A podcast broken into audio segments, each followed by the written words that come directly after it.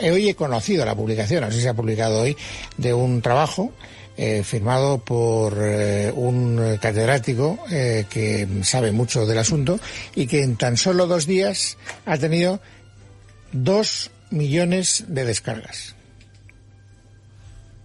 En dos días, dos millones de descargas, es decir, dos millones de lecturas, lo cual quiere decir que efectivamente los españoles estamos ávidos también de que alguien nos cuente cosas que contribuyan a que la esperanza esté un poquito más desarrollada. Luego intentaremos contactar. Eh, ¿Hemos establecido ya la comunicación con él? Ah, pues entonces. Don Ignacio López Goñi, bienvenido, muy buenas tardes. Buenas tardes. Eh, enhorabuena porque se ha convertido usted en un bestseller. Eh, bueno, sin quererlo, sí. bueno, pero es un motivo de satisfacción, me quiero pensar. Eh, sí, sí, cómo no, cómo no. Un artículo que en, menos de una semana lleva ya 1,6, no, 1,2 en francés, 2, un millones en, en castellano, pues es un, es un bestseller, sí. Qué barbaridad. Bueno, eh, está muy bien que también queramos mirar, porque la gente está preocupada, usted lo sabe mejor que yo, usted es un microbiólogo, profesor de Navarra, es todo un catedrático, pero es un ser humano y por lo tanto se mueve y me imagino pues que tendrá las conversaciones con sus amigos y se va a tomar unas cervezas y verá el pulso de la calle y en el pulso de la calle hay una creciente preocupación. Cuando usted ha querido publicar este trabajo, don Ignacio, lo ha hecho solo por contribuir, digamos, a que el ánimo general eh, se vea más favorecido o porque hay datos objetivos para que la preocupación no cunda? Hombre, por las dos cosas, ¿no? O sea, tampoco vamos a engañar. O sea, hay datos objetivos y de lo que se trataba es viendo que, bueno, pues efectivamente, que como usted dice, soy un ser humano normal que se va a tomar cervezas, pues uno ve que efectivamente alrededor hay mucho, mucho nerviosismo y, y bueno, hay mucha inquietud con este tema, ¿no? Es la primera vez que estamos viviendo una epidemia a tiempo real en el que todos los medios de comunicación, todos los días, a todas horas, en todo el planeta, están hablando de lo mismo y nos están contando los casos uno a uno, ¿no?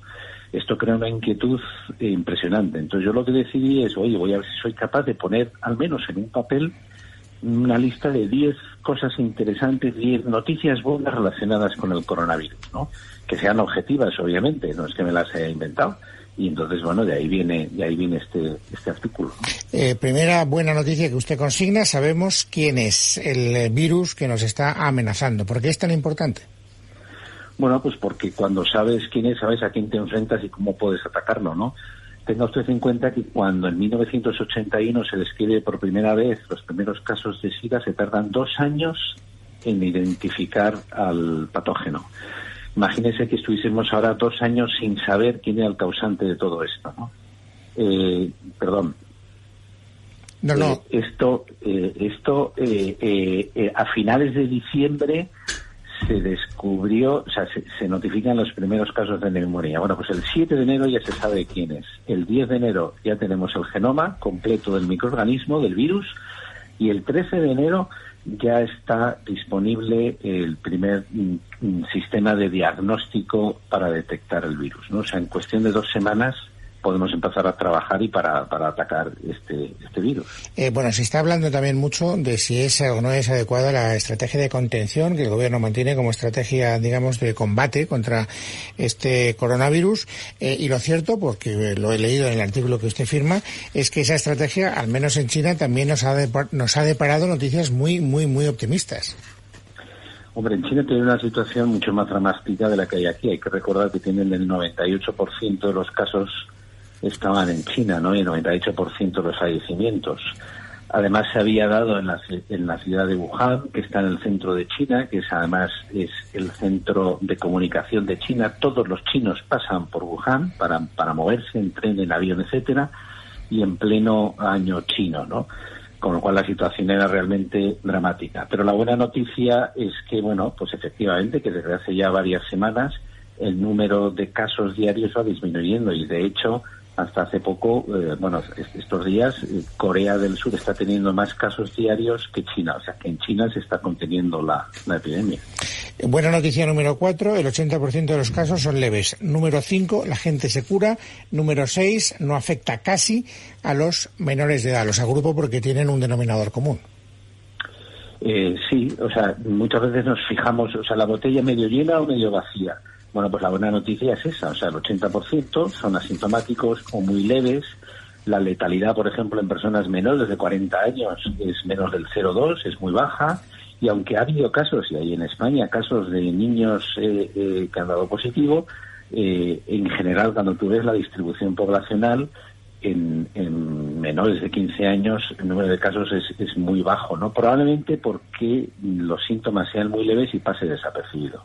Y luego también hay, eh, ahora nos fijamos en las buenas noticias que usted agrupa en torno a la idea de cómo hacerle frente y de cómo superar, digamos, eh, la amenaza.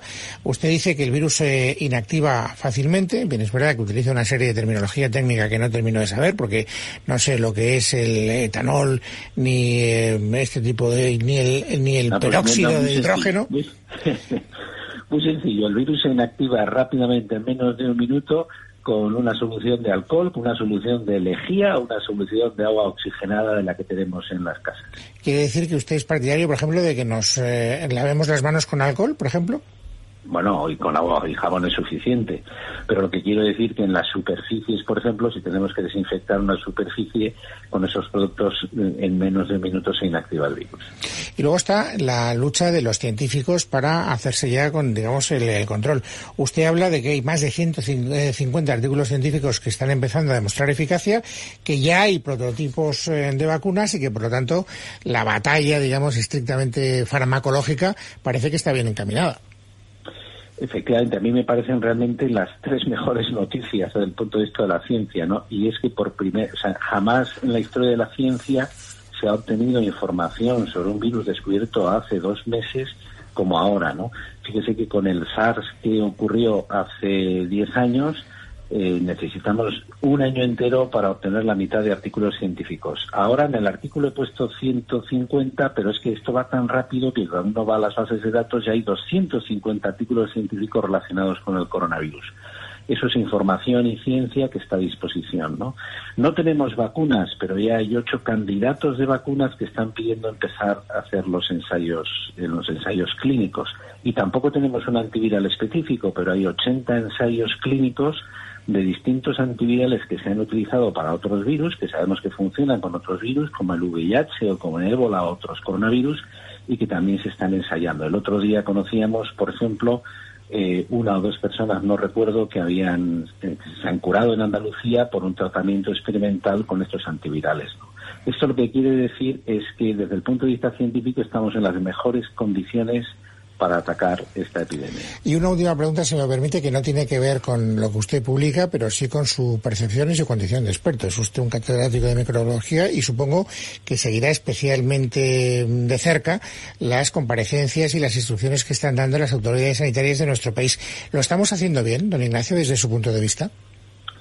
Pues mire, yo creo que las decisiones que se toman sobre el control de las epidemias son muy, muy, muy difíciles, porque es cuestión de evaluar el riesgo-beneficio de las, de las medidas que se tomen, ¿no?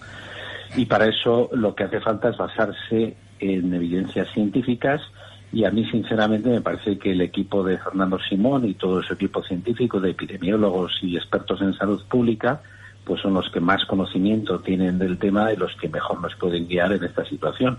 No es cuestión de que estemos opinando unos u otros, eh, bueno, pues a mí me parece que habría que hacer esto, que habría que hacer lo otro. Yo creo que se está haciendo lo que se debe, teniendo en cuenta que las decisiones son muy difíciles porque pueden, pueden hay que valorar el riesgo que tiene tomar una decisión muy drástica con el beneficio que pueda ser de controlar esta epidemia, ¿no? sabiendo que es muy difícil de controlar y que va a haber más casos.